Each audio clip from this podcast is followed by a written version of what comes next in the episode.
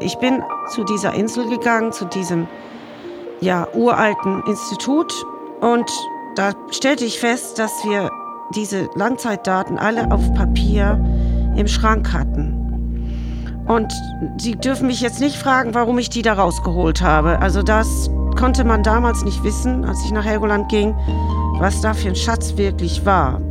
Also ich habe zwei Jahre lang die Daten gesichtet. Da haben mich schon alle irgendwie für leicht verrückt erklärt teilweise, weil ich mich da irgendwie festgebissen hatte, als ich dann zum Beispiel bei Temperatur sehr schnell sah, dass die Temperatur am Steigen war im Wasser. Und also mir war dann klar, dass das nicht einfach eine Trivialität ist.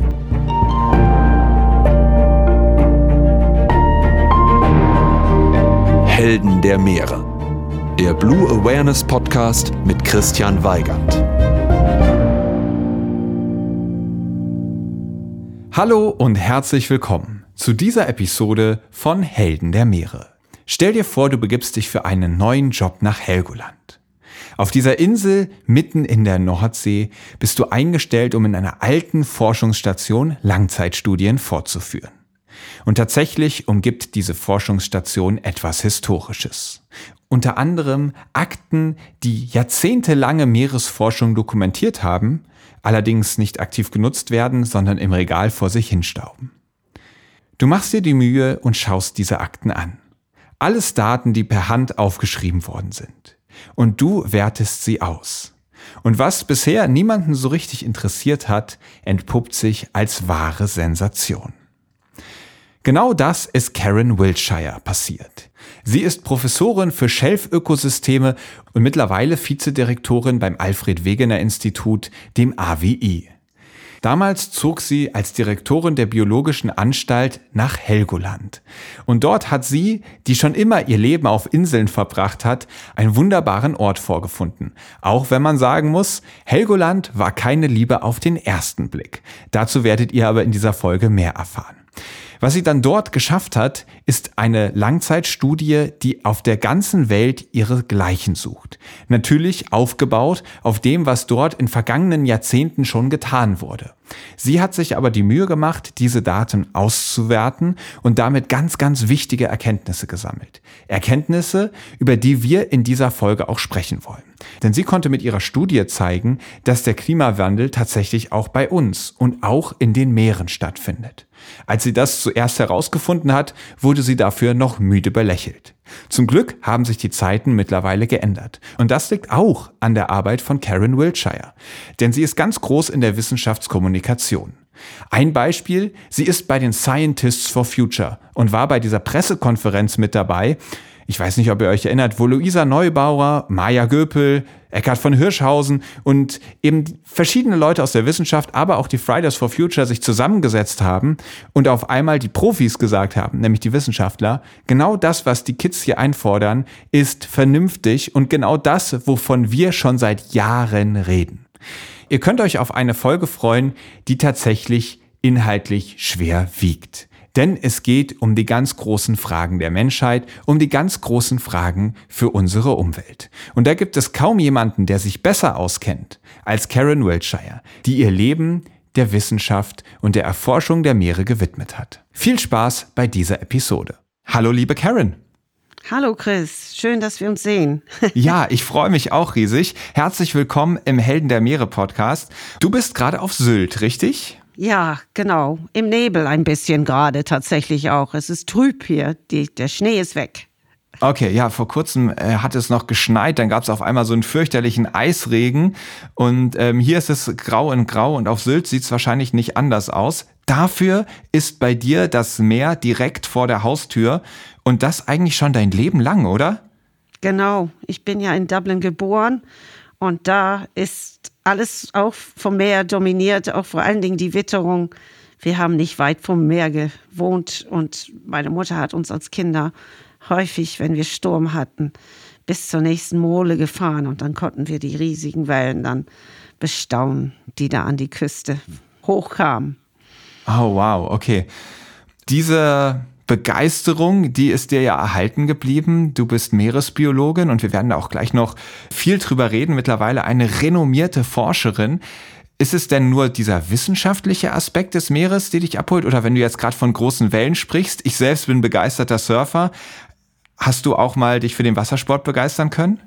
Ach, ich habe in jungen Jahren getaucht. Ich war mehr so unter Wasser unterwegs und gesegelt habe ich auch. Aber ach, eigentlich interessiert mich alles, was mit dem Meer zu tun hat. Aber ich bin kein Surfer. Okay, okay. Wir starten jetzt mal mit der ersten Kategorie. Meeresrauschen.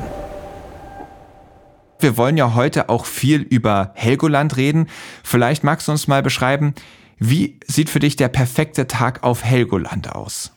Also, ein perfekter Tag ist, wenn man aufwacht, morgens ganz früh und es ist ganz hell und die Sonne scheint. Das ist dann egal, ob es dann im Winter oder im Sommer ist.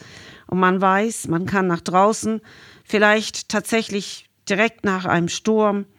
Dann weiß man nämlich, dass man sofort dann zum Strand läuft und da mal guckt, was so los ist. Noch vor dem Frühstück, möglichst, möglichst mhm. mit dem Hund.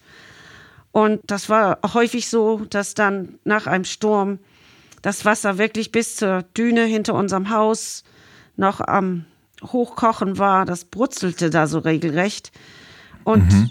manchmal wurde dann auch ein bisschen Düne weggeschwemmt und dann konnten wir dann nachmittags, wenn es sich das alles beruhigt hat, mit den Kindern dahin und dann haben wir so Strandgut gesucht und das ist auf Helgoland sehr ergiebig. Da findet man alles Mögliche aus vergangenen Zeiten. Ach, alles von kleinen Porzellanpüppchen bis hindurch zu wunderbaren Glasscherben, die dann so schön poliert waren vom Meer. Also in der Vergangenheit noch blaue Stückchen, die gibt es jetzt ganz selten. Es gibt ja auch ganz wenig Flaschen, die noch blau sind, so tiefblau, mhm. ozeanblau und manchmal auch violett häufiger braun, weiß und inzwischen auch zunehmend weniger grüne mhm. Stückchen. Also das Sammeln von diesem Meeresgut, was da angeschwemmt oder freigespült wurde, das war, hat dann immer Stunden gedauert. Und dann hat man auch mal ein Picknick gemacht, auch wenn es kalt war und einfach das genossen da vor Ort. Also und dann geguckt, wie das Meer sich immer mehr beruhigt hat nach so einer stürmischen Nacht vielleicht. Mhm. Wow, also das heißt, da sind die Elemente auch wirklich in, in voller Bewegung. Es ist kein spiegelglatter, sonniger Sommertag, sondern da ist schon richtig äh, Bewegung drin. Und wenn du sagst, ihr habt Strandgut gesammelt, muss man sich das so vorstellen, dass es dann um die Teile geht, die angespült worden sind oder werden durch die Düne, die abrutscht, Relikte aus alter Zeit wieder frei? Also das ist so eine Mischung. Angespült wird dann häufig der riesige Seetang. Da haben wir diese großen Kelbsorten. Das ist auch natürlich ein biologisches Wunder.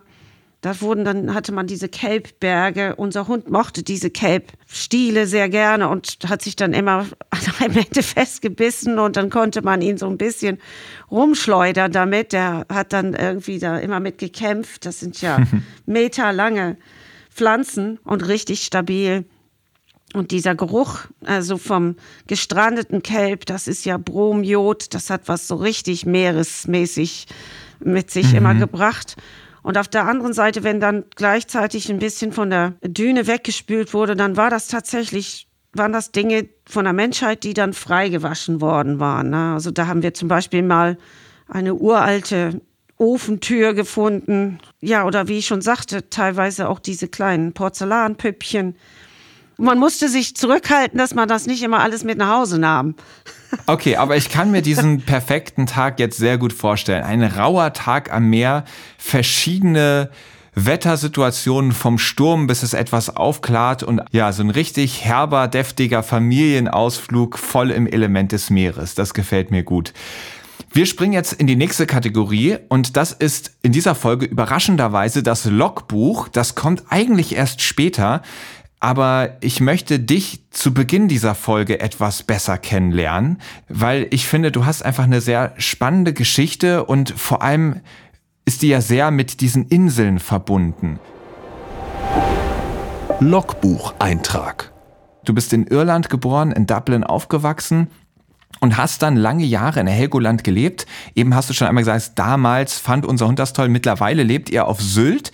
Seitdem die Kinder ins Gymnasium gegangen sind, war das dann, glaube ich, der Wechsel nötig. Und du bist für Helgoland und für Sylt zuständig mit deinem Posten am AWI. Aber wir wollen uns heute vor allem um Helgoland kümmern. Und erinnerst du dich noch an deinen allerersten Eindruck von dieser Insel?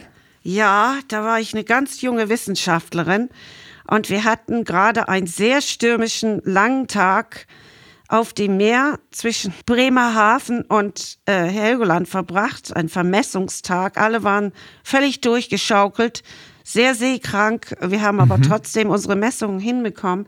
Und dann sind wir nach Helgoland reingefahren und alle wollten nur vom Schiff runter. Und damals war Helgoland ganz kahl. Da war fast kein Strauch und kein Baum. Okay. Das ist so in den Ende der 80er Jahre gewesen und man sah noch tatsächlich sehr viele Krater von dem Krieg. Und mhm. ich habe nur gedacht, das ist ja eine ganz interessante Einöde mit Häusern und einem Cliff mitten in der Nordsee. Strange place, würde ich auf Englisch sagen. So. Und da gab es dann auch sehr viele Kneipen und alle mussten dann Eiergrog trinken. Und das fand ich, das fand ich, das sollte irgendwie das Helgoland-Urerlebnis sein. Und ich, ich kannte ja viele Inseln aus Irland, die ja alle begrünt sind. Mhm. Äh, damals gab es auch noch den Grobian, ein riesen, eine riesen Windmühle auf Helgoland, der im Übrigen auf Cape Clear vor Irland genauso stand. Also das war so eine ein, ein deutscher Test. Nur auf Helgoland drehte der sich nicht und alle haben gesagt Windmühlen sowas brauchen wir gar nicht. Wir, mhm. Das funktioniert sowieso nicht. Da war der Blitz mehrmals eingeschlagen. Ich habe damals so gedacht, wie kann man denn hier eigentlich leben? Und das darf man ja nie denken, weil man dann immer irgendwie da leben wird. das ist meine Erfahrung zumindest. Also wir waren ja nur kurz da und dann sind wir, haben wir dann auf dem Schiff übernachtet und sind wieder zurückgefahren. Und dann habe ich nur gedacht, naja, also wegen Butter fährt man ja da gewiss nicht hin. Vielleicht war ich einfach verwöhnt, weil ja in Irland die Küste ja so wunderschön war und auch nicht mit Bombenkratern versehen war. Mhm. Ja, das war ja dann so eine Fügung, dass ich dann nachher nach Helgoland gezogen bin und sehr, sehr gerne auf Helgoland war. Also und es auch vermisst habe, als wir dann nach Sylt gezogen sind. Helgoland ist wunderbar. Und meine Kinder haben es geliebt und wir waren dann nachher 14 Jahre da. Da waren allerdings auch sehr viele Bäume inzwischen. Ja, inzwischen, ja. okay. Und wie ja. kam es dann, dass du dann ausgerechnet auf Helgoland gelandet bist?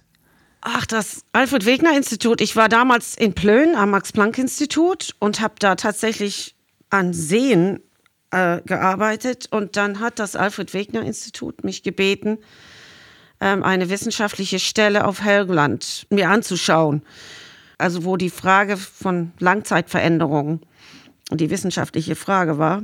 Und ja, dann bin ich da hingefahren, wurde auf dem Weg dahin richtig schön seekrank und habe nur gedacht, na toll, aber irgendwie hatte das was. Also diese Biologische Anstalt Helgoland, die ist ja die zweitälteste ähm, Meeresinstitution der Welt und sie, sie hatte so ein so was Tiefes an sich, so was Beeindruckendes. Man sah die Geschichte der Meeresforschung, triefte da aus jedem Stein und man sah auch, mhm. dass dieses Institut viel hinter sich hatte, also und auch vieles überlebt hatte. Das ist ja unglaublich, dass eine Meeresinstitution zwei Kriege durchsteht an einem Standort mitten im Meer mhm. dass das was Zähes, Resilientes und was ganz Besonderes für mich auch gewesen, auch in Sachen Forschung. Ähm, und das hat mich tatsächlich dann dazu gebracht, diese Stelle anzunehmen. Es war dieses Gefühl von dieser Insel und dieser, dieser uralten ähm, Forschungsinstitution. Ich habe so ein Fable für Dinge, die historisch bedeutend sind. Ähm, mhm. Da kann man gut forschen und denken und, und innovativ sein.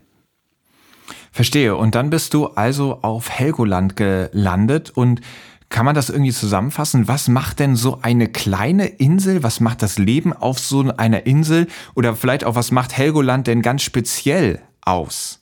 Also erstens sind die Helgoländer unglaublich gastfreundliche Menschen. Mhm. Jeder sagt guten Tag, wenn er an einem vorbeiläuft, beziehungsweise eher Hey, weil das ist ja der Gruß.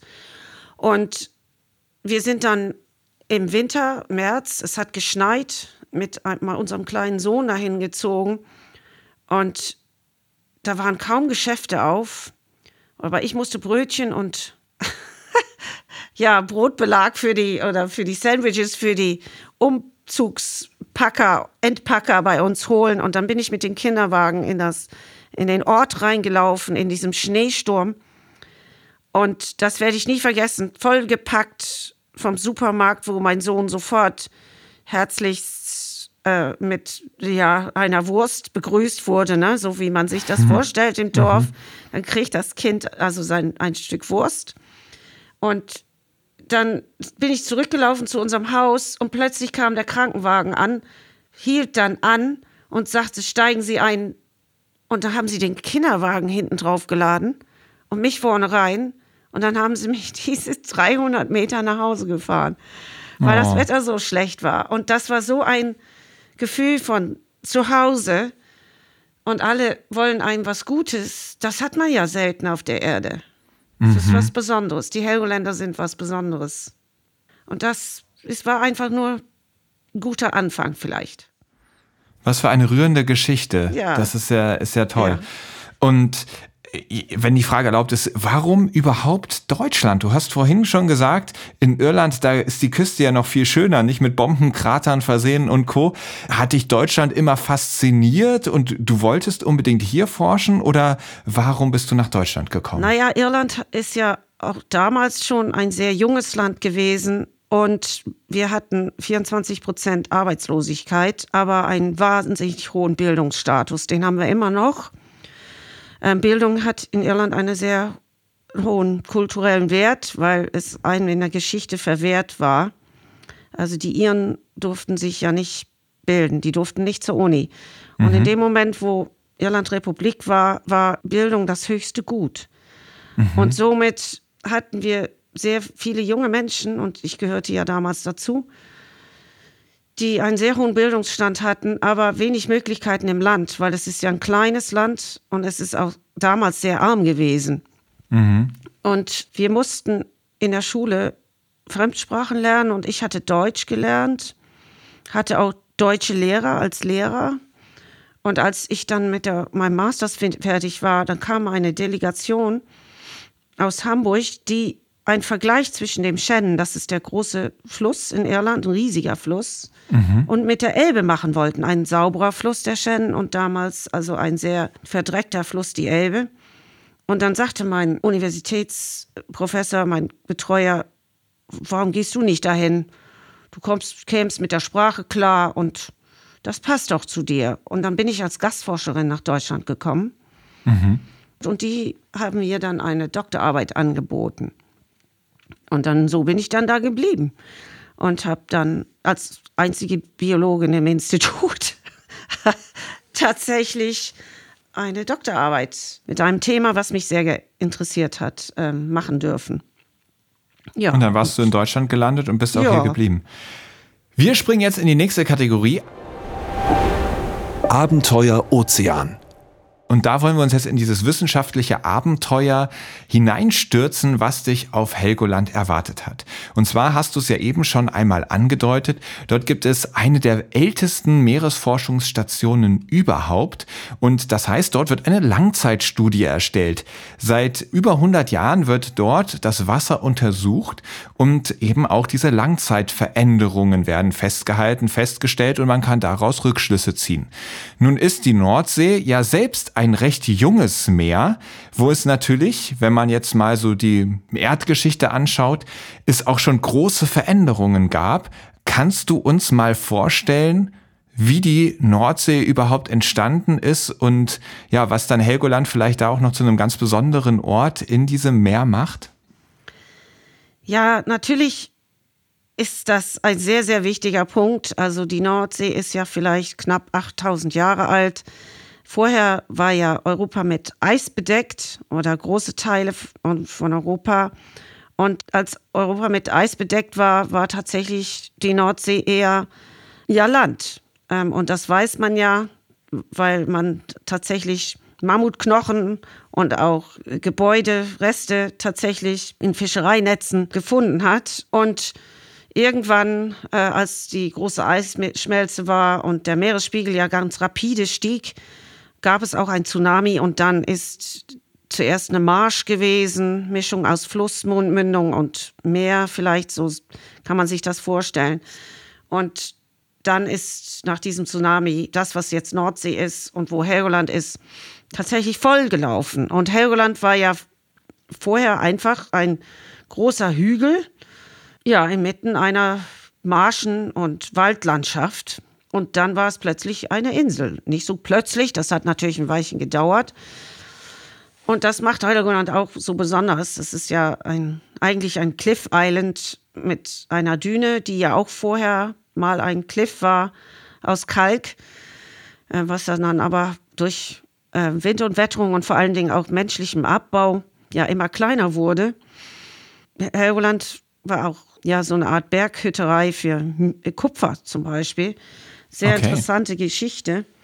Ja, und Sachlage ist die, dass wir tatsächlich von Land übergegangen sind auf Wasser.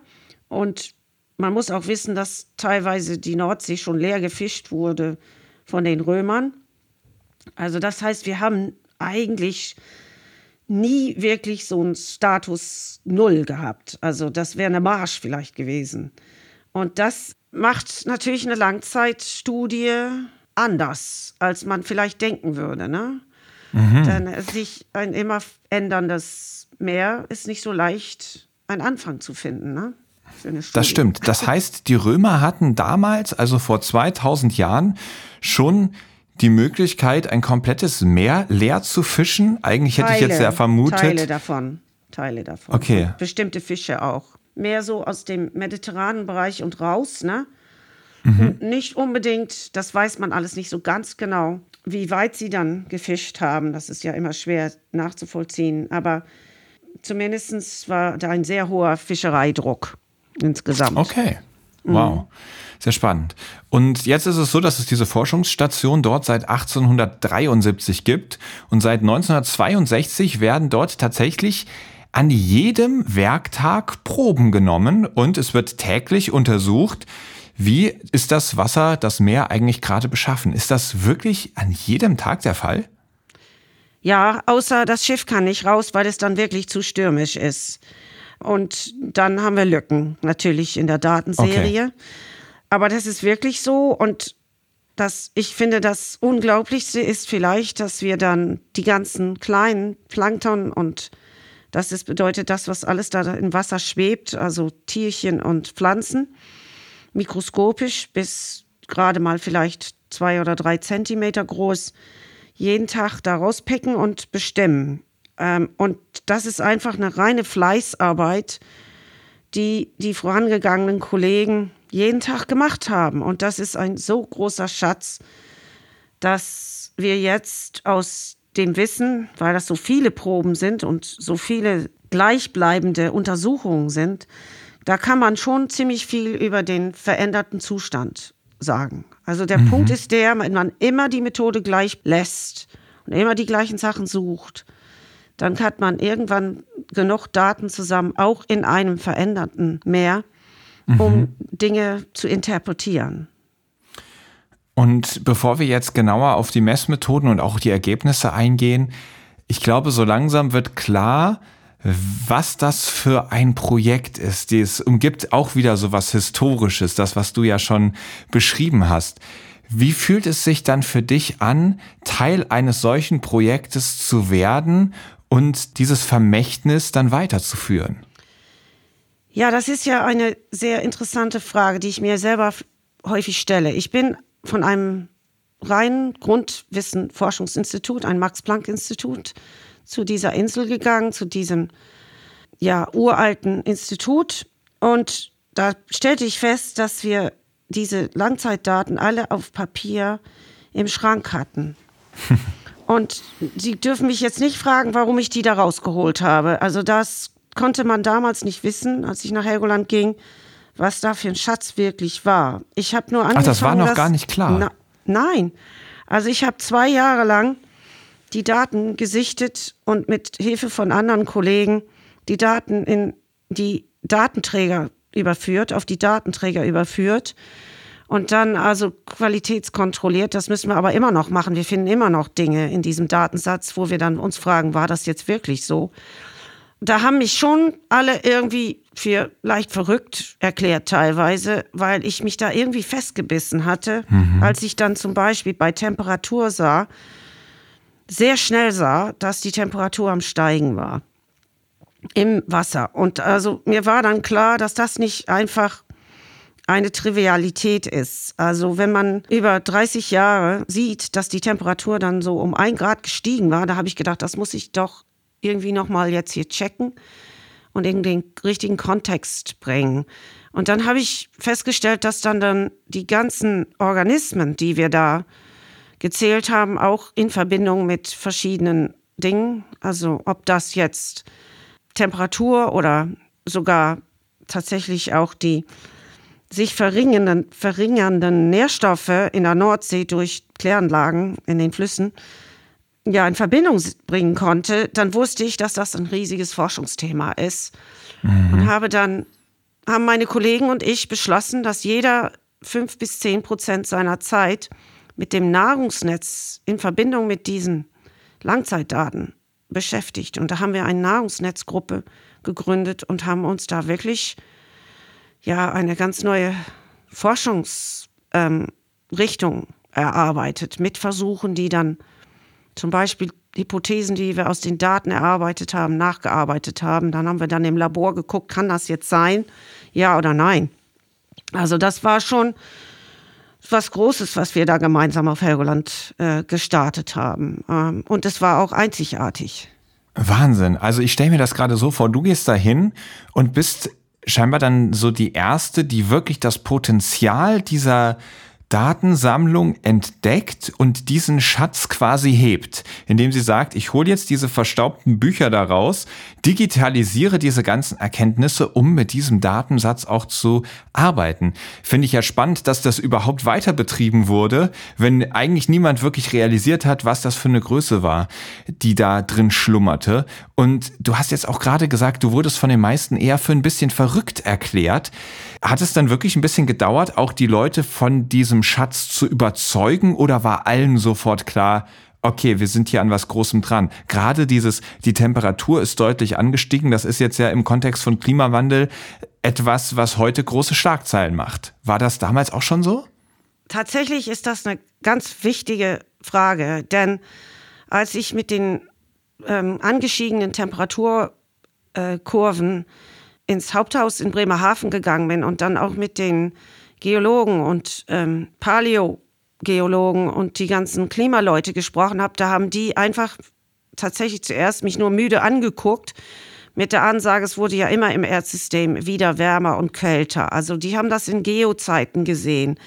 Aber da hatte ich Glück, weil das AVI ja so ein exzellentes Institut ist, dass sie sich nie einfach zurücklegt und sagt, das ist jetzt das, was wir die nächsten 20 Jahre machen, sondern sie erforscht immer das, was wichtig ist. Und tatsächlich haben wir ja im gesamten AVI in der Zeit festgestellt, dass die Eismenge an den Polen, dass es sich alles verändert und schmilzt, dass die globalen Ozeane auch wärmer wurden. Wir haben gesehen von unseren Permafrostdaten, dass tatsächlich der Permafrost also an den Küsten zurückschmilzt.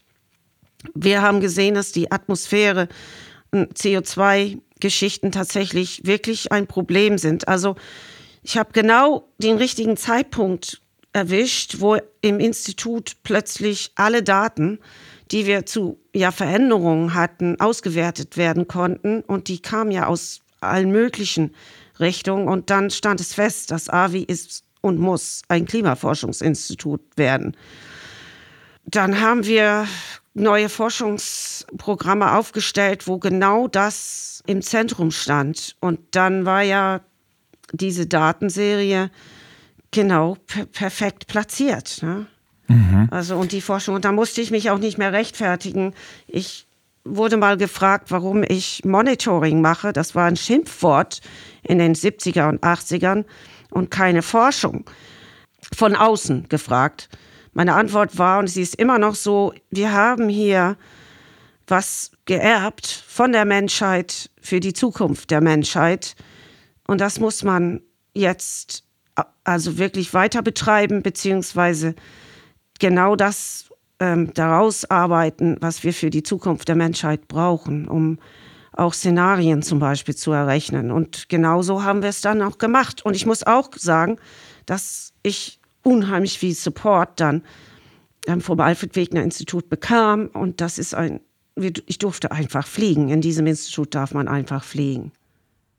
Damals konntet ihr die Erkenntnisse, die da drin steckten, zwar schon erahnen, aber es fehlten noch Puzzlestücke, um das wirklich so richtig zu verstehen.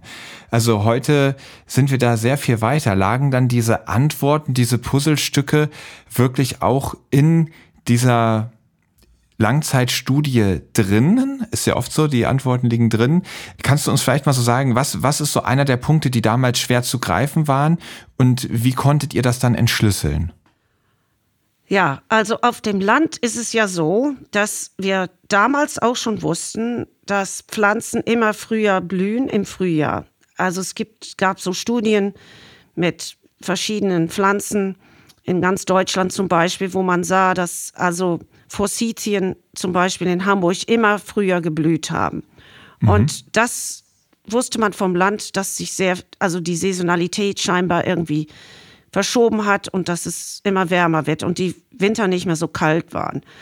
Mhm. Und unter anderem wurde dann auch dieses auf aquatische Systeme überführt. Also das heißt, man hat gesagt, ja, die Pflanzen im Meer, die oder beziehungsweise auch in vor allen Dingen Seen, die werden immer früher kommen, weil es ja wärmer wird. Und das war auf Seen ganz einfach zu sehen, weil tatsächlich das Eis früher weg war. Ne? Aber das ist ja im Meer nicht der Fall.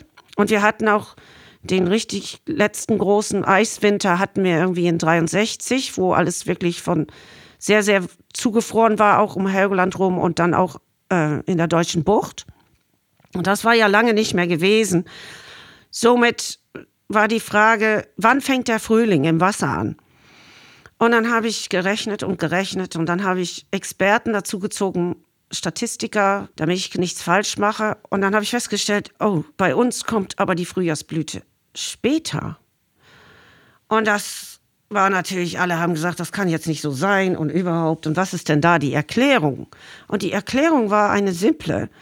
Und zwar, das stellte sich heraus, dass die kleinen Zooplankter, das sind die Tierchen, die von diesem Phytoplankton sich ernähren, also von den Pflanzen, das kann man sich ja so wie Schnecken im Salatbeet vorstellen.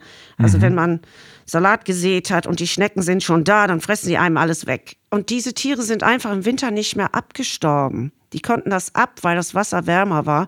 Und die haben dann immer die Frühjahrsblüte weggemampft. So, und das mhm. hieß, als man dann die Algen suchte, waren sie ja eigentlich schon weggefressen immer. So, und es ist ja so, dass die Pflanzen im Wasser auch nur wirklich wachsen, wenn sie genug Licht kriegen und genug Nährstoffe und es schön warm wird im Frühling. Das ist auch im Hochbeet so. Also im Winter wachsen Pflanzen ja sehr langsam und wenn da eine Schnecke ankommt und alles wegfrisst, dann ist sie nicht. So einfach ist das. So, und 20 Jahre später haben wir das nochmal überprüft und haben dann aber festgestellt, dass jetzt es so viel wärmer geworden ist, dass tatsächlich die Frühjahrsblüte nicht mehr weggefressen wird und sie genauso wie am Land sehr viel früher kommt. Also sehr interessante Erkenntnisse zeigt auch an, dass wir genau zum richtigen Zeitpunkt diese Daten wirklich aus dem Schrank geholt haben, weil wir sehen konnten, wie wir dann von einem wirklich noch wärmer werdenden Meer zu einem sehr warm gewordenen, mhm. vor allen Dingen Wintermeer übergegangen sind und was das für die Ökologie bedeutet. Mhm. Jetzt wollen wir uns dann doch mal anschauen, wie diese ganzen Daten eigentlich erhoben werden. Ihr habt da ein Forschungsschiff, die Ade. Das ist ein so ein typisches Helgoländer. Wie heißen diese Boote? Börte, ähnliche. Fischerkutter ist es ja eigentlich. Genau, so- so diese Börte, Bör- Börte, ähnliches Boot, ja. So ein Börteboot, ja. Ja. Und ähm, die untersuchen dann die Temperatur, den Salzgehalt, chemische Stoffe im Wasser, also vor allem Nitrit und Nitrat, die Nährstoffe im Wasser. Es werden auch Lebewesen rausgefischt, rausgefiltert, teilweise die ganz kleinen mit so ganz feinen Netzen und die werden dann später um, am Mikroskop untersucht. Und das sind viele unterschiedliche Parameter. Sind das alles Sachen für ganz unterschiedliche Untersuchungen oder haben die doch mehr miteinander zu tun, als man vielleicht erstmal denken würde? Naja, es ist ja äh, alles mit allem verbunden, sowieso. Also, ne, wenn man viele Nährstoffe hat, hat man viele Pflänzchen, das ist das Phytoplankton. Und dann hat man natürlich, äh, sofern nichts anderes irgendwie deren Wachstum stört, hat man dann viel Zooplankton, die kleinen Tierchen, die die Pflänzchen fressen. Und dann hat man natürlich die, die die Zooplankton fressen. So. Also Nährstoff ist gleich Fisch, muss man tatsächlich so sagen. Ja, das heißt, alles ist miteinander verbunden und das ist ja auch das, was uns immer vorantreibt. Wenn da sich irgendwo in diesem System was verhakt, ne, aus anderen Gründen, dann also ist das sogenannte Nahrungsnetz anders aufgestellt. Ne? Dann hat man vielleicht mehr Quallen als Fische oder man äh, hat dann eine, nur eine Art Zooplankton, wo man vielleicht sonst 20 hätte. Und deswegen muss man ja auch verschiedene Netze einsetzen, um verschiedene Organismen draus zu fischen. Man hat ein Quallen, spezialisiertes Netz, man hat ein Netz für die großen Tierchen, Zooplankton, die mittelgroßen und man hat dann für die Algen auch ganz fein maschige Netze für die ganz, ganz kleinen Mini-Algen und dann wiederum großmaschigere Netze für die etwas größeren, weil die, das sind ja alles unterschiedliches ähm, Energiestufen, sagt man. Und das, das fischen wir da alles so raus, also in so einem täglichen Haul. Verstehe. Und äh, holt ihr da auch richtige Fische raus? Habt ihr auch ein Fischernetz dabei, um zu gucken, wie viel Dorsch und äh, Flunder schwimmt da so rum? Nee, also das könnte die Ade auch, aber erstens ist der Dorsch ja sehr selten geworden, aber wenn man richtig anständig Fischerträge berechnen möchte, dann muss man tatsächlich große Netze und große Mengen äh, Wasser eigentlich durchziehen. Und so ein kleines Schiff kann das natürlich nicht. Und dann weichen wir auf die U-Turn aus.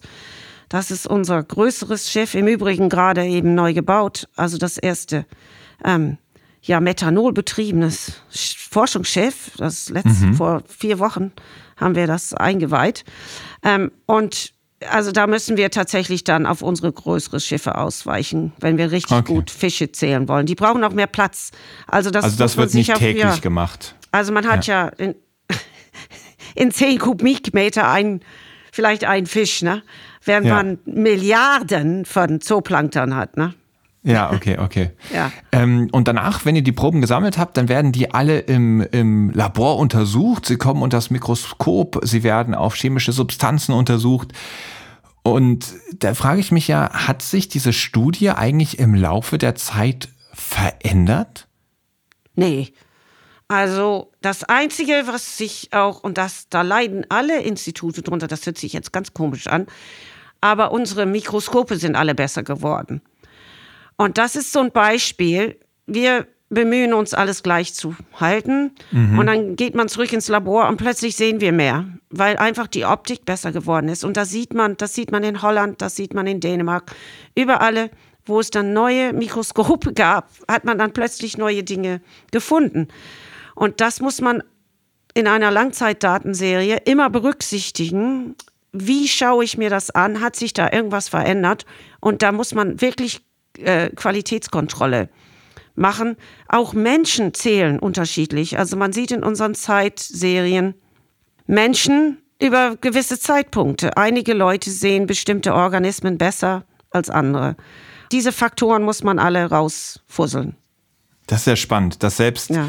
unterschiedliche Menschen unterschiedlich zählen. Ja. Hätte ich nicht gedacht. Ja, man muss seinen eigenen Zählfaktor auch berechnen. Wenn ich jetzt anfange zu zählen, dann muss ich mich wieder reinfuchsen. Und die ersten Proben kann ich dann auch wegschmeißen, weil das ist wirklich so wie beim Kochen. Wenn man ein Gericht nicht lange gekocht hat, dann ist es nicht ganz so, wie es sein sollte. Das muss man dann wieder auch Auto fahren, ne? wenn man das nicht lange macht. Dann muss man sich reinfuchsen. Das ist, man verlernt es nie ganz, aber ja, es ist Krass. Routine Also es sein. Ja. Es hat jeder einen eigenen Zell-Faktor, der vorher Ja. bestimmt wird. Und dann weiß man einfach, ja gut, äh, der Chris, der ist ein halbblinde Tomate, äh, der sieht nur 50 Prozent der Sachen Ja, und Karen äh, ist nicht, fast du bei darfst 90. gar nicht zählen dann bei uns. Wir würden dann sagen, geh lieber nach Hause, mach deinen anderen Job. Aber meine TAs, die werden wahrscheinlich auch sagen, du, ver du verbringst zu viel Zeit mit der Probe, weil ich sitze da immer so begeistert davor. Und die müssen ja gucken, dass sie dann teilweise ne, äh, mehrere Proben am Tag gezählt bekommen. Also das ist, das können nur diejenigen, wie Silvia Peters zum Beispiel bei uns, die das immer machen und die dann auch wirklich routiniert sind. Wahnsinn, das ist ja echt total spannend. Und jetzt haben wir diese Ergebnisse. Wir haben jetzt schon gehört, ihr habt untersucht, wann setzt denn eigentlich der Frühling in den Meeren ein. Und diese ganz besondere Erkenntnis, die Meere sind deutlich wärmer geworden. Man kann nicht sagen die Meere, sondern die Nordsee ganz speziell ist deutlich wärmer geworden. Wie verändert sich denn eigentlich das Ökosystem? Das habt ihr ja mit untersucht, wenn das Meer wärmer wird. Wir kriegen sehr viel wärmeliebende Arten. Wir haben alleine schon bei der, bei der Makrofauna, bei den größeren Organismen, Tieren, ganz neue Organismen im System. Also man sagt auch tatsächlich, dass bei den bodenhaftenden Organismen, Tierchen, haben wir an so in etwa zwei neue Arten pro Jahr, die dann auch hier bleiben. Die Nordsee wird jetzt im Moment immer artenreicher und unsere kaltliebenden Arten wie der Dorsch, die sind ja noch da, sind aber eher nach Norden hin geflüchtet, muss man sagen. Wenn es zu warm wird, hauen sie dann ab, ähm, aber sie sind noch nicht ganz weg. Das heißt, erstmal haben wir neue und mehr Arten. Die Artenvielfalt erhöht sich tatsächlich. Oh, wow. Ja. Und das bedeutet, dass die Nahrungsnetze auch anders aufgestellt sind. Ne? Also plötzlich fressen einheimische Arten Arten, die eigentlich ja aus dem mediterranen Raum kamen. Und das tun sie Okay. auch. Also äh, sie gedeihen auch weiterhin. Also es ist, man kann nicht sagen, dass wir jetzt hier nur Aliens haben, die invasorisch äh, alles durcheinander bringen. Also mit Aliens meinst du Alien Species? Ja, Auf Englisch genau. meint man Ja. damit nicht einheimische Ja. Tiere. Und das ist ja total spannend, dass die Artenvielfalt sogar zunimmt. Das Hm. klingt ja erstmal total positiv. Ja, ich habe da keine Wertung. Als Wissenschaftler macht man ja keine Wertung, weil das ja sowieso dauert, bis man genau weiß, ne? wie sind die jetzt im System eingebunden, gibt es Konkurrenzen. Da brauchen wir 20 Jahre, um das wirklich statistisch sauber aufgestellt zu bekommen. Aber zum Beispiel im Wattenmeer, wo wir das jetzt schon lange beobachten, weil wir Arten schon sehr lange im System haben, die eingeschleppt worden sind, zum Beispiel die pazifische Auster, dann sehen wir tatsächlich, dass unsere einheimischen Arten tatsächlich sich da auch angepasst haben an diese Arten, um nicht zu sagen, dass sie vielleicht sogar mh, davon profitieren teilweise. Also das ist, wir sind da immer sehr vorsichtig, weil da, das kann man nicht so pauschalisieren. Verstehe. Wir wollen jetzt mal mit diesem Thema, das führt uns da ja automatisch hin in die nächste Kategorie, Am Abgrund der Meere. Die Erwärmung der Meere zeigt ja einen noch größeren Effekt als nur in den Meeren, sondern der Klimawandel, der ja den ganzen Planeten betrifft. Und der ist ja, mittlerweile wissen wir das alle, auch schon relativ lange bekannt. Seit wann weißt du von dem Klimawandel? Kannst du dich daran erinnern? War der für Ja. dich auch schon immer da? Oder ja, ja, also ich habe Umweltwissenschaften studiert in Trinity College Dublin und da war genau das schon, was wir jetzt haben, damals schon ganz klar. Und wenn man zum Beispiel die CO2-Problematik sich anschaut aus den 50er und 60er Jahren, wo man das schon gerechnet hat, wie warm die Atmosphäre wird und die Prognosen, dann war das, wenn man wissenschaftlich denken konnte und sich nicht abgelenkt hat, hat lassen von der Industrie, die das alles ja unter einem Deckel halten wollte, dann war das ganz klar, dass das in diese Richtung geht. Ich glaube, es ist eine Fügung für mich, dass ich so gestartet habe, in diesem Wissen, weil ich es gelernt habe. Ich konnte es auch mhm. rechnen. Und ich dann an einem solchen Institut arbeiten darf wie das AVI, wo wir tatsächlich die großen Klimafragen bearbeiten. Ich mhm. weiß das schon, seitdem ich ja Anfang 20 bin. Und jetzt bin ich 60. Warum ist dieser Wissenstransfer so gescheitert, dass wir das eigentlich schon so lange wussten und bis heute vom Handeln überhaupt nicht hinterhergekommen sind? Also Wissenstransfer ist nicht gescheitert, Wissenstransfer ist zurückgehalten worden. Also hm. Wissen ist zurückgehalten worden, es ist gedeckelt worden. Und eine Sache akzeptiere ich absolut nicht, dass die Wissenschaft nicht kommuniziert hat und dass sie nicht kommunizieren kann. Also der Transfer von Wissen in die Gesellschaft wird von den Medien betrieben und von der Politik bearbeitet. Die Wissenschaft hat alles ihr Mögliches getan, also Club of Rome, IPCC. Noch nie hatten wir eine, bis auf vielleicht die Pockenimpfung, eine so klare und deutlich strukturierte Ansage mit so viel Wissen wie das IPCC in der Geschichte der Menschheit. Und wenn dann die ganze Welt immer noch in Deckung geht und weil das wirklich so eine menschliche Problematik ist, ich will von der Katastrophe nichts wissen und ich will einfach meine 100 Jahre hier ableben oder absitzen ähm, mit möglichst großen Gewinn für mich selber, dann ähm, hat die Wissenschaft nicht versagt, sondern die Menschheit hat im Zuhören versagt. Und das möchte ich jetzt auch betonen, weil also letztens das wieder in der Politik uns unterstellt wurde, dass wir tatsächlich den Transfer nicht geschafft haben. Nee, die Menschheit ist nicht in der Lage gewesen zuzuhören. Zuhören ist nämlich das zweite Teil von Sagen. Und wenn man nicht zuhört, dann kann man auch nichts hören. Mhm. Und das, das, das sehe ich auch ganz klar und ganz deutlich so. Ja, du bist ja selbst führende Wissenschaftlerin und auch eine, die führend darin ist, genau dieses Wissen nach außen zu tragen. Ein Beispiel dafür ist eine Pressekonferenz. Ich gucke mir nicht besonders viele Pressekonferenzen an, aber das ist eine, die ist mir in Erinnerung geblieben. Am 12. März 2019 haben die Scientists for Future eine Pressemitteilung gemacht. Da saßen dann unter anderem Luisa Neubauer, du, Karen Wiltshire, ähm, dann Maya Göpel und so weiter und so fort, Eckhard von Hirschhausen. Das ging durch die Medien und die ist mir total in Erinnerung geblieben, weil das auf einmal so deutlich war, diesen Fridays for Future, die bis dahin vielleicht noch so ein Stück weit belächelt worden sind, dass auf einmal die führenden Leute der Wissenschaft sich hingesetzt haben und gesagt haben, nein, genau das, was diese junge Generation hier fordert, ist das, was wir schon so lange sagen wollen. Und all diesen kritischen Nachfragen, die es dann gab, ganz schön einen auf den Deckel gegeben haben. Also du, bei dir zum Beispiel war es eine ganz ähnliche Antwort, wie du sie mir eben gegeben hast. Da hat ein Journalist das nicht als Frage formuliert, sondern euch vorgeworfen, hat gesagt, nee, ihr seid ja als Wissenschaft gescheitert. Da hast du dann auch ganz klare Worte gefunden, die genau in diese Richtung gehen. Und eins muss man ja sagen, also würdest du sagen, es liegt in unserer menschlichen Natur, dass wir das nicht hinkriegen, dass wir diese Katastrophenmeldungen nicht hören können? Oder gibt es doch irgendwie ein Rädchen in diesem Uhrwerk, was von, ich sag mal, wir lernen darüber bis hin zu wir setzen die Lösung um, vielleicht kaputt ist? Ein Rädchen, was man benennen könnte, wo man sagt, boah, ey, da müssen wir einfach besser werden, ohne dass es mir darum geht, jemanden die Schuld in die Schuhe zu schieben, sondern einfach zu verstehen, boah, wo, wo können wir vielleicht noch ansetzen? Wo können wir besser werden? Ja, also erstmal sind wir Menschen Katastrophentiere. Das ist in der Evolution so gewesen, also von Homo sapiens. Also wir sind ja eigentlich immer, wenn es eine Klimakatastrophe gab, sind wir ja abgehauen. Ne? Also das, mhm. das macht uns Menschen aus. Man muss auch sich vorstellen, als wir Menschen zuerst da waren, konnten wir uns ja nichts erklären. Das war ja alles unglaublich beängstigend.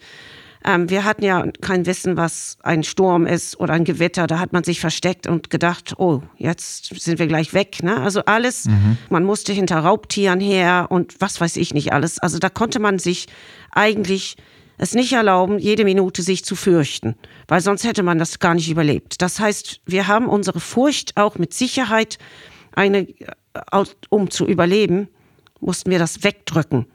Und mhm. man kann dann auch vor allen Dingen, wenn man täglich mit solchen Sachen konfrontiert wurde, kann man nicht irgendwie überlegen, oh, wie wird das Wetter nächstes Jahr, ne? Mhm. Also das ist in der Natur der Sache, dass wir zu Anfang, weil wir nichts wussten und nichts verstanden haben, mussten wir eigentlich ziemlich cool bleiben. Und ich würde sagen, das macht unsere Genetik auch aus. Also man kann auch nicht jeden Tag ständig in diesem Adrenalinzustand verharren. Mhm. Ich, gleich sind wir weg. Ne? Das ist, das würden wir gar nicht überleben. So, und ich glaube, das ist Fundament von unserem Ausharren, Warten und Gucken. Und bis es dann wirklich vor der, einem vor der Nase sitzt. Und das ist der erste Punkt. Wir sind nicht wirklich dazu gebaut, ähm, so eine lang angesetzte Klimaproblematik zu bearbeiten. Das ist eigentlich nicht unser Naturell. Mhm. Mm, nur wenn das Desaster gerade da ist. So A. Und B bin ich absolut aber aus dieser Evolution der Menschheit und deren Anpassung äh, über diese vielleicht 100.000 Jahre, 80.000 Jahre an sowas von vielen ja, Umweltsituationen, veränderte Meeresspiegel zum Beispiel, neue Nahrungsgebiete, äh, Dürren, was weiß ich nicht alles. Wir haben ja realisiert, dass man ja mit Feuer tatsächlich besser überlebt, wie ohne. Also wir sind ein unglaublich anpassungsfähiges Wesen. Und wir haben eine Innovationskraft, vor allen Dingen eine geballte, na, als Team, ähm, Team Mensch würde ich sagen, die wir noch nicht oder die wir vielleicht jetzt als Team Anthropozän ein bisschen verloren haben. Aber wenn ich auf unser Land gucke und sehe, was unsere Ingenieure können, und ich, ich habe viel mit Ingenieuren in letzter Zeit zu tun gehabt, und im Übrigen, die wissen ganz genau, wie sie mit dieser Klimaproblematik umgehen müssen, auch alleine schon in Sachen Energie, dann würde ich mal sagen, wir müssen auch ein bisschen mehr auf uns selber hören und in dem Wissen, dass wir tatsächlich Mitigation machen können und Adaptation auch gleichzeitig machen können. Das Letztere haben wir uns mehrmals bewiesen schon in der Geschichte der Menschheit. Also Adaptation, der Mensch ist ja brillant. Ein Haus ist ja nichts anderes als eine Klimabox, nur mhm. als Beispiel. Und inzwischen sind ja Häuser viel mehr als eine Klimabox. Früher war das ja irgendwie einfach eine, ein Unterschlupf. Ja. Und das, das muss man einfach erkennen, dass wir eigentlich das in uns haben, mit dieser furchtbaren Situation umzugehen, wo wir einen Fehler gemacht haben. Die Menschheit hat einfach einen Fehler gemacht. Wir haben das nicht früher genug angenommen und erkannt und jetzt müssen wir damit umgehen. Aber wir haben das in uns, um damit umzugehen. Und man muss auch wissen, dass Mitigation gegenüber Adaptation, das ist eine Gleichung. Das heißt, wenn wir weniger von dem einen machen, müssen wir für das andere noch mehr machen. Das ist einfach zu verstehen. Und der Mensch hm. ist in der Lage, seine Situation zu verstehen und ja. auch damit umzugehen. Wir müssen das nur von uns selber fordern. Ja, Mitigation vielleicht nochmal als Erklärung, das bedeutet etwas zu verhindern, Adaption natürlich sich an etwas zu adaptieren, anzupassen. Ja, du sagst also, wir Menschen, wir können das, das haben wir bewiesen. Und wenn wir zu lange brauchen, um wirklich diese Katastrophe anzuerkennen, dann haben wir eben viel Mitigation verpasst. Und dann müssen wir eben mehr anpassen. Das wird ganz schön teuer, ganz schön unbequem. Deswegen täten wir ganz gut daran, das schneller hinzubekommen. Also ich glaube, da könnten wir noch lange drüber reden. Ähm, ich möchte das jetzt trotzdem ein bisschen abkürzen, weil wir nicht so unendlich viel Zeit leider haben. Ja, genau. Du bist dafür ähm, bekannt gewesen, also ich habe es ja eben schon erwähnt, du bist oft nach außen getreten, hast erklärt, hast den Menschen dieses Vermächtnis nahegelegt, diesen Schatz von Helgoland, den du auch untersucht hast und ganz allgemein einfach für die Wissenschaft ähm, diesen Klimawandel erklärt. Es gab dann mal eine Einladung von Markus Lanz. Die hast du abgelehnt. Warum das? Das ist doch eigentlich die nee, perfekte... die habe ich nicht abgelehnt. Ah, okay, okay. Überhaupt Sondern? nicht. Also ich habe tatsächlich äh, mit Markus Lanz ähm, über seinen ähm, Assistenten gesprochen, ob das das richtige Forum ist für mein Wissen. Und dann hat er zu mir gesagt, nein, Frau Wiltscher, das sehe ich jetzt auch so. das machen wir lieber ein andermal. Und warum? Ich weiß jetzt gar nicht mehr, was da jetzt genau war, aber er hatte Gäste eingeladen, wo das leicht ins Lächerliche gezogen hätte werden können, beziehungsweise wir uns wohlmöglich in einer Art Theaterstück befunden haben. Und er war so ehrlich und hat mir gesagt, dass, da möchte ich Sie nicht. Also wir haben uns dann geeinigt, dass das nicht das Forum für dieses wichtige Thema war. So einfach hm. war das. Ah, jetzt verstehe ich. Okay, ich glaube, Christian Lindner und David Hasselhoff wären noch irgendwie mit dabei gewesen. Ja, genau. Und da weiß ja. ich auch, ach, stimmt. Und da hat ja Herr Hasselhoff, glaube ich, sich danach tatsächlich mit Herrn Lindner gestritten. Also irgendwas war da, ich weiß es nicht. Also ich habe es nicht abgelehnt. Herr Lanz hat es mir ausrichten lassen, dass er meine Ernsthaftigkeit verstehen würde und dass es nicht, ich fand das äußerst sympathisch, muss ich sagen. Ja, total. Okay, ja. das ist gut, dass du das jetzt nochmal so ja, äh, gerade genau. rückst. Was war das dann für ein Gefühl, dass auf einmal irgendein Entertainment-Show-Charakter dem vorgezogen wird? Man hätte ja auch Herrn Hesselhoff sagen können, ähm, sorry, wir haben da ein sehr ernstes Thema, da passen Sie vielleicht nicht rein, wir wollen keine Clown-Show draus machen. Nee, das hat, er, hat Herr Lanz ja nicht so äh, nicht so äh, kolportiert und er, er, hat auch inzwischen nochmal nachgefragt im Übrigen. Aber ähm, okay. ich war, ich habe nur gedacht, wie, wie angenehm, dass ja. dieses ernsthafte Thema nicht nur Edu Ent Entertainment wird. Also das fand ich einfach völlig in Ordnung. Ja. Ist es ja gut. auch. Ja, ja, ja also. Also ich meine, nee, Entertainment ist wichtig. Ja. Wirklich wichtig, das brauchen wir auch. Wir müssen auch einen Lacher haben. Aber wenn dann das wirklich um die Ernsthaftigkeit der Menschheit geht, dann ist das ja vielleicht dann einfach ein andermal besser. Und das habe ich völlig relaxed gesehen. Sehr also cool. ihm nicht zu sagen, dass ich das positiv fand. Ja, ja, nee, finde ja. ich gut. Und, und ich gebe dir auch völlig recht. Entertainment ist ja auch wichtig. Und ganz ehrlich, der Helden der Meere Podcast, den ihr jetzt gerade zu Hause alle hört, das ist ja genau, baut auf diesem Konzept auf, eben nicht nur diese Umweltthemen zu haben, sondern viel auch Entertainment für euch zu machen, wo sich das Ganze, wo man gerne einschaltet, wo man gerne mithört und dann eben auch immer mal wieder, so wie heute, diese ganz ernsten Gespräche zu haben, wo man sagt, okay, und diese Bühne wird eben auch genutzt, um diese wichtigen Themen zu behandeln. Diese Pressekonferenz, über die wir eben gesprochen haben, die ist jetzt dreieinhalb Jahre her. Ähm, du hast damals gesagt, wir sind nicht hilflos. Das war immer wieder ein Satz, der drin steckte, glaube ich, die Botschaft, die dir ganz wichtig war. Wir können so große Probleme wie den Klimawandel schaffen. Wir sind nicht hilflos. Wie ist deine Bilanz dieser dreieinhalb Jahre? Oh, haben wir uns gut geschlagen? Ich kann nur sagen, ich freue mich über jedes Teil in meinem Kühlschrank, wo drauf steht, ich bin CO2-neutral. Also wenn man anfangen würde zu zählen, wie viele Produkte jetzt sich verändert haben in den letzten drei, vier Jahren, dann wird man wahrscheinlich staunen. Ich glaube, niemand hat sich die Mühe mal gemacht zu gucken, wie, wie sehr wir uns tatsächlich in der Gesellschaft verändern. Ich sitze jetzt hier gerade bei 19 Grad und der Flur ist 15 Grad vom Institut. Also ich weiß, dass das andere Gründe hat, aber dann zeigt es doch eigentlich, dass wir dann wirklich auch mit unserer Reizung auch sparen können. Also mhm. ich sehe viele, viele Dinge positiv und äh, tatsächlich habe ich diese Diskussion nicht mehr, ob jetzt Klimawandel stattfindet oder nicht. Das ist vorbei. Das Stimmt. ist so gut wie niemand steht in Deutschland auf und wagt zu sagen, wir haben hier kein Problem. Wir sehen mhm. das irgendwie nicht. Das ist, also ich finde das ziemlich schnell. Im Übrigen, drei Jahre, und dann hat, mhm. sitzen alle da und sagen, ja, ja, jetzt haben wir Klimawandel. Ne? Und wir haben ein Problem. Wir haben andere Probleme, aber wir haben das auch. Ne? Cool. Auch wenn man bedenkt, dass wir mit Covid so zu tun hatten. Das war ja, ja, das hat uns eigentlich die Klimanummer tatsächlich ein bisschen verdünnt, sage ich jetzt mal so. Mhm. Aber ich glaube, wir Menschen haben auch plötzlich realisiert, dass das nicht alles unbedingt so weiterläuft, wie man immer annimmt. Karen, ich finde das eine total erfrischende Perspektive, weil ganz oft schaut man sich ja so das ganze große Problem an und hat diesen riesigen Berg vor sich und äh, wenn man da ein paar Kilometer gelaufen ist, kommt einem immer noch genauso weit weg vor.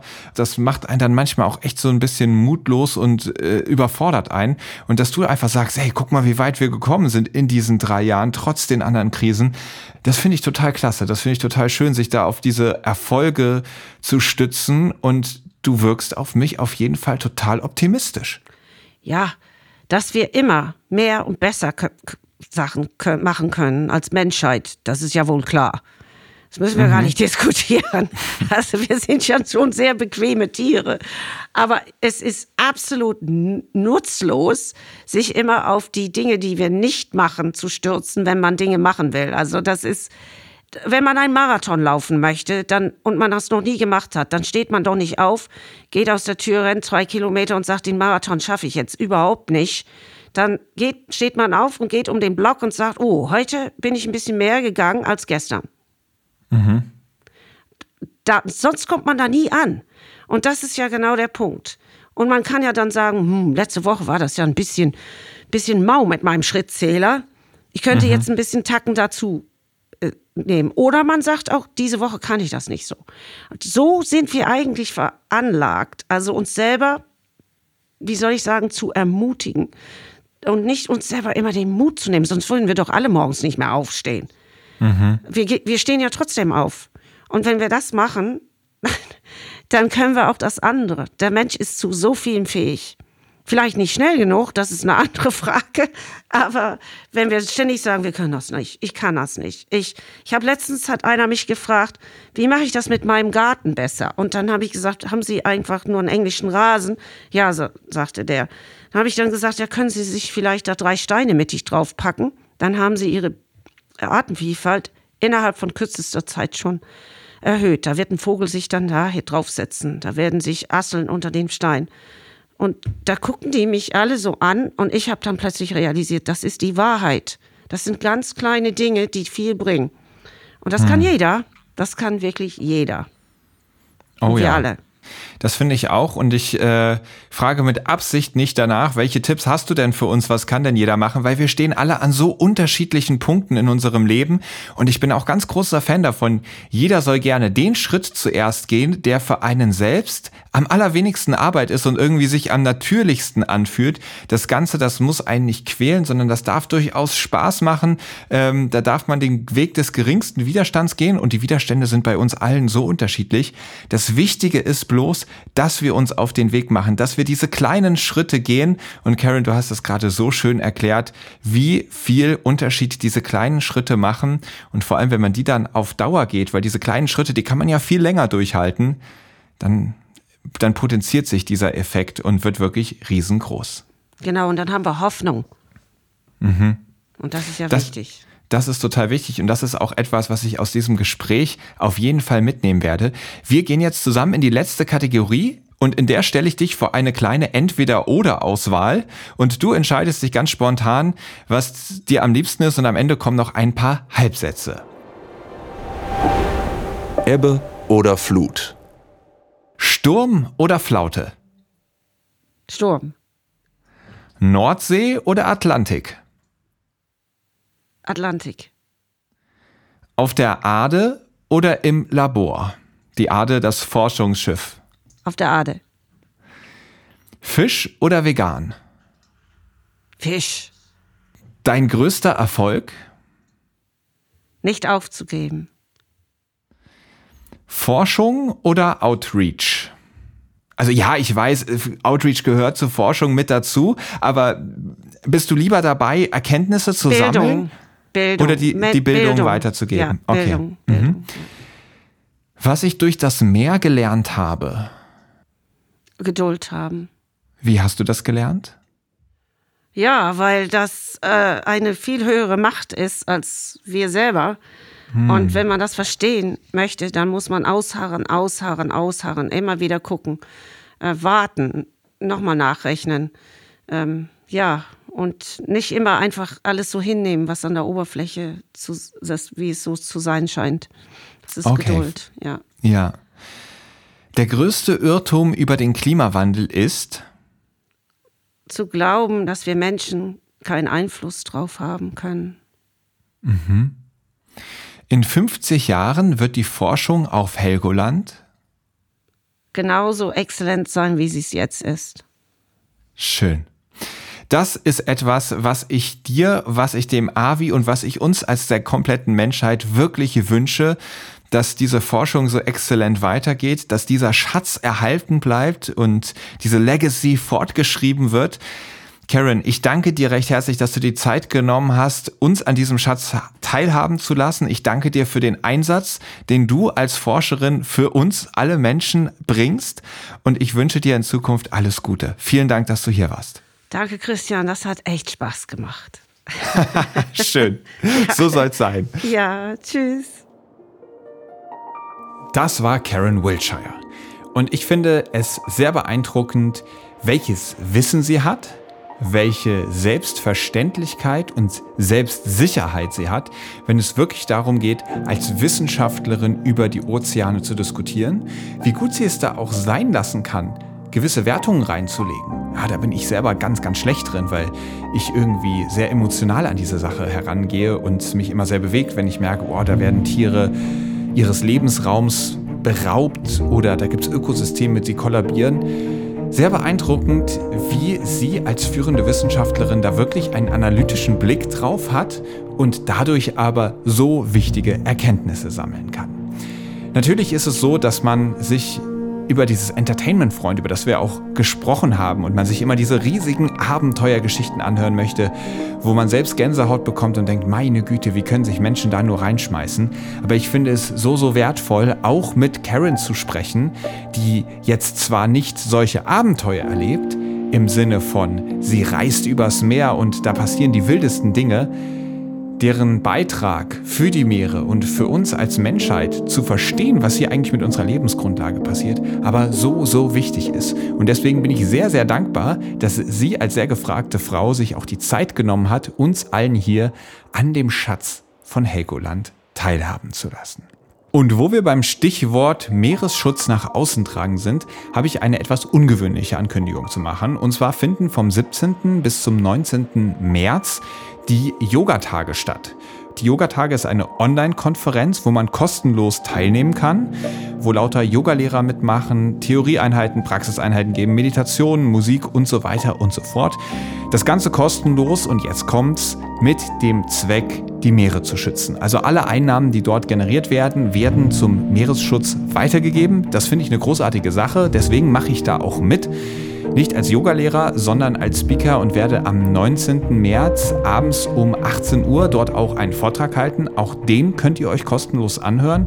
Und falls ihr also riesig Spaß an Yoga habt oder es für euch entdecken möchtet, dann könnt ihr euch da anmelden. Den Link dazu, den packe ich in die Show Notes. Da könnt ihr euch kostenlos anmelden und ganz nebenbei die Meere mitschützen. Außerdem muss ich natürlich noch einen weiteren Hinweis machen. Und zwar geht es um das Buch Ein Leben für den Ozean. Ihr habt sicherlich schon mitbekommen und ich kann sagen, diesem Schatz von Helgoland widmen wir auch ein Kapitel im Buch, weil es eine so wichtige Nachricht ist und es auch ein so besonderer Ort ist. Und da man das mit Worten alleine noch nicht ganz so auffangen kann, haben wir Esther Horvath, die Heldin der Meere, die wir vor zwei, drei Folgen hier zu Gast hatten, gewinnen können, Bilder zu machen und sie uns fürs Buch zur Verfügung zu stellen. Und sie hat wirklich einmalige Aufnahmen von dieser Forschungsarbeit auf Helgoland gemacht und ihr könnt euch darauf freuen, diese auch im Buch zu finden. Zumindest all die, die es schon vorbestellt haben. Und alle, die das noch nicht getan haben, für die sollte das jetzt natürlich Grund genug sein, im Idealfall selbst noch eine Vorbestellung zu machen. Die Links dafür findet ihr natürlich in den Show Notes. So, wenn euch diese Folge gefallen hat, natürlich wie immer mit Freunden teilen, mit Familie teilen, dem Podcast unbedingt folgen, falls ihr es noch nicht tut, damit ihr auch in Zukunft keine Folge verpasst. Und so können wir es dann schaffen, immer mehr Menschen zu erreichen und für die Meere zu begeistern. Das ist ja das erklärte Ziel des Helden der Meere Podcast. Darum mache ich das, darum supportet das Ganze auch der Blue Awareness e.V. Und wenn ihr das Ganze über das Hören hinaus unterstützen wollt, dann könnt ihr das tun, indem ihr dem Blue Awareness e.V. beitretet oder ein paar Spenden dorthin sendet. Ich bedanke mich auf jeden Fall für all die Unterstützung, die wir jetzt schon bekommen und freue mich über alles, was noch dazu kommt. Und dann freue ich mich darauf, euch in 14 Tagen wiederzuhören. Bei der nächsten Episode von Helden der Meere. Aufnahme, Produktion und Schnitt Christian Weigand. Musik Paul Timmich und Dorian Behner. Design Malte Buck. Sprecher, Intro und Kategorien Moritz Schelius.